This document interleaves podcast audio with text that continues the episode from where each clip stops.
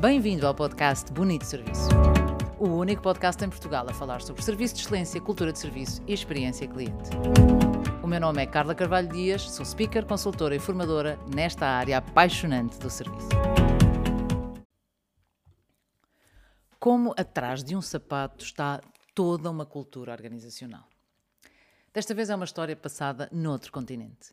Uma história mais longa, aliás, uma história passada em quatro atos. É longa, mas é uma história que merece a pena ser contada e, mais ainda, merece a pena, ou vai merecer a pena, refletir sobre todas as dimensões e ensinamentos que esta história uh, nos pode trazer. Neste episódio, começamos pelo primeiro ato. É uma história passada em Nova York, em plena Quinta Avenida. Estava com o meu marido e estávamos eh, de passeio, literalmente, e felizes e contentes, e ao passar por uma montra muito chamativa, caíram os olhos nos sapatos. Para quem não sabe, os sapatos, uh, diria a par com os carros, talvez sejam a minha maior perdição. Se calhar por alguma razão os dois andam colados ao chão. Uh, eu vi os sapatos, mas não estava disposta a entrar. Não estava com vontade de comprar, ou muito menos de gastar dinheiro nos sapatos, mas o meu marido estava, desde o dia anterior, a querer, porque sim, encontrar um presente para mim.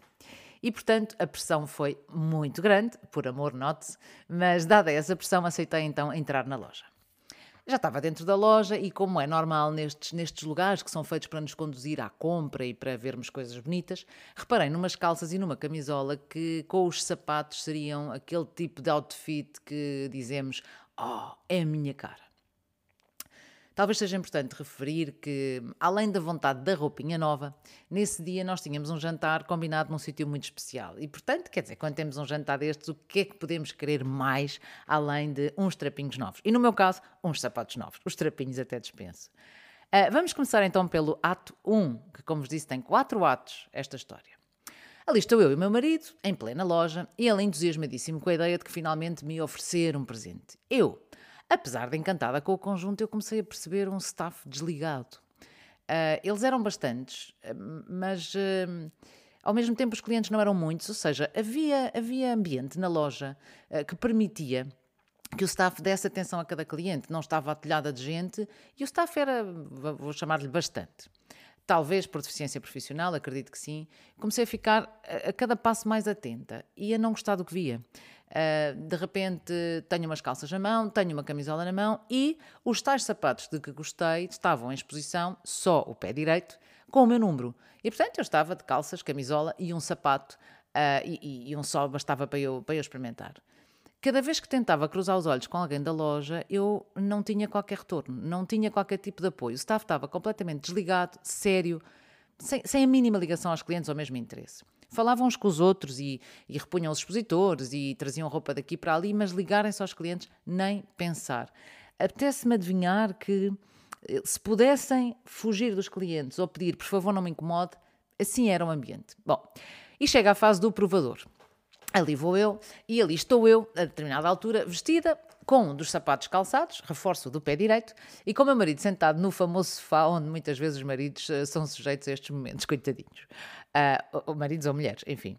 Bom, eis que estou, de facto, a mostrar o outfit ao meu marido e ouço. Uh, foste tu que fizeste aquele conjunto? E o que é que é isto? Isto é uma das colaboradoras a perguntar à colega, à minha frente, e a apontar para mim. E as duas olhar para mim, a colega responde: Não, não, não fui eu, foi ela.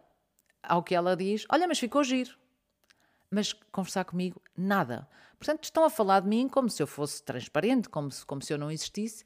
E nesse momento eu cruzei os olhares com o meu marido e ficámos os dois naquela do ah, o que é isto? Não é? O que é isto? Bem, como diz o meu marido também, virando a página, estava decidido. Era aquele presente que o meu marido me queria dar. E era aquela roupa que eu ia vestir no nosso jantar. Ah, atenção, com aqueles sapatos, claro. Bem, chegou a hora de pedir o pé esquerdo.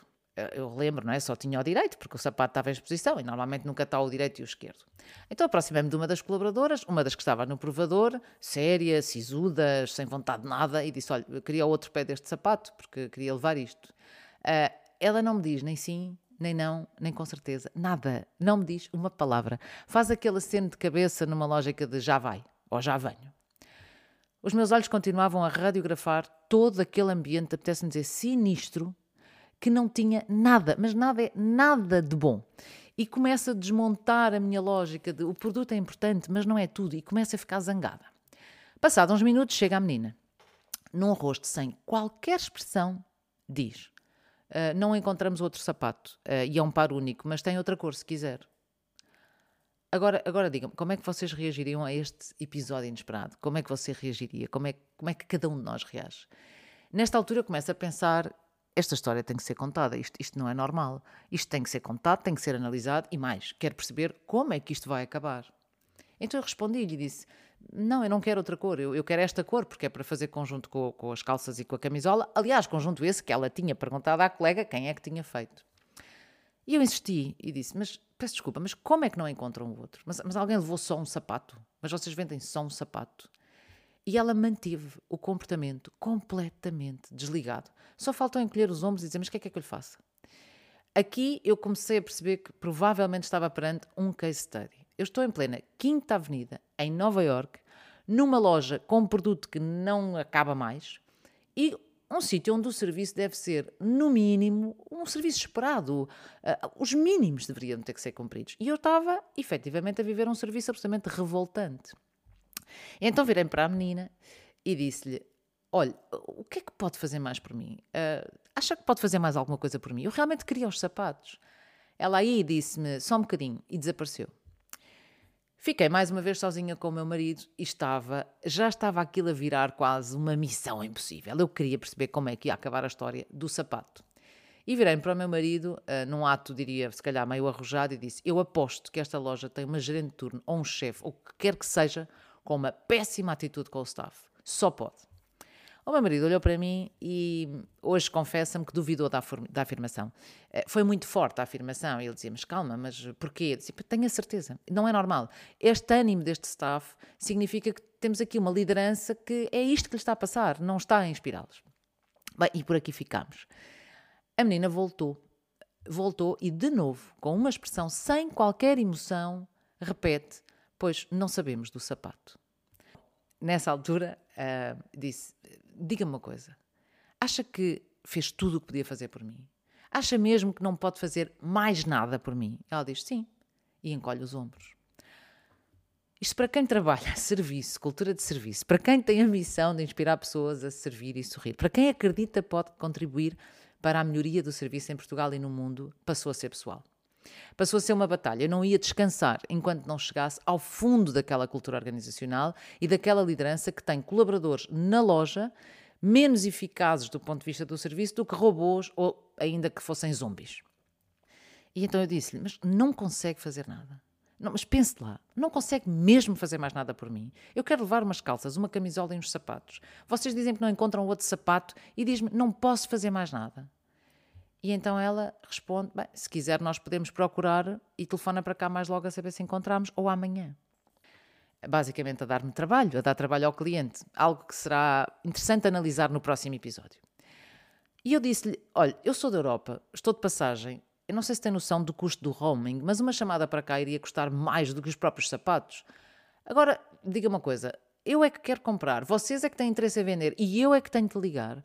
Já lhe passou pela cabeça dizer que vai procurar, ficar com o meu telefone e então nessa altura ligar-me se eu encontrar? Aqui vale a pena fazer uma pausa. Quando eu encontro situações deste género, alguém que serve muito mal ou uma equipa inteira com este ânimo, eu não reclamo nem me zango. Ou melhor, zango-me um bocadinho, mas não armo confusão, nem peço livre de reclamações, nem peço para falar com a gerente a correr. A minha missão passa por dizer: eu, eu vou ter que fazer alguma coisa a esta personagem, a esta pessoa, como é que eu vou conseguir educar esta mulher ao serviço? Naquele momento, apesar de tudo, não fazia a mínima ideia de como fazê-lo. Bom, e então reforcei a pergunta. Mas já fez mesmo tudo o que podia fazer. Nessa altura, ela pegou num intercomunicador e quem é que se aproxima? A gerente de turno. Eu estou sentada num sofá, o sofá onde se experimentam os sapatos, estou com o meu marido, e a gerente de turno aproxima-se, vem ter com ela a uma distância de talvez um metro e meio, não mais, uh, do que isso de nós.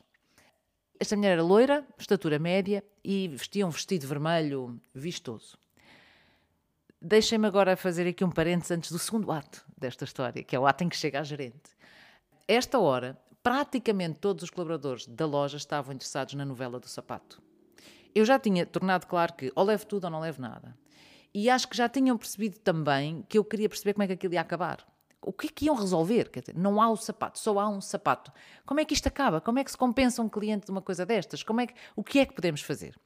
E é nesta altura que passamos ao segundo ato desta história.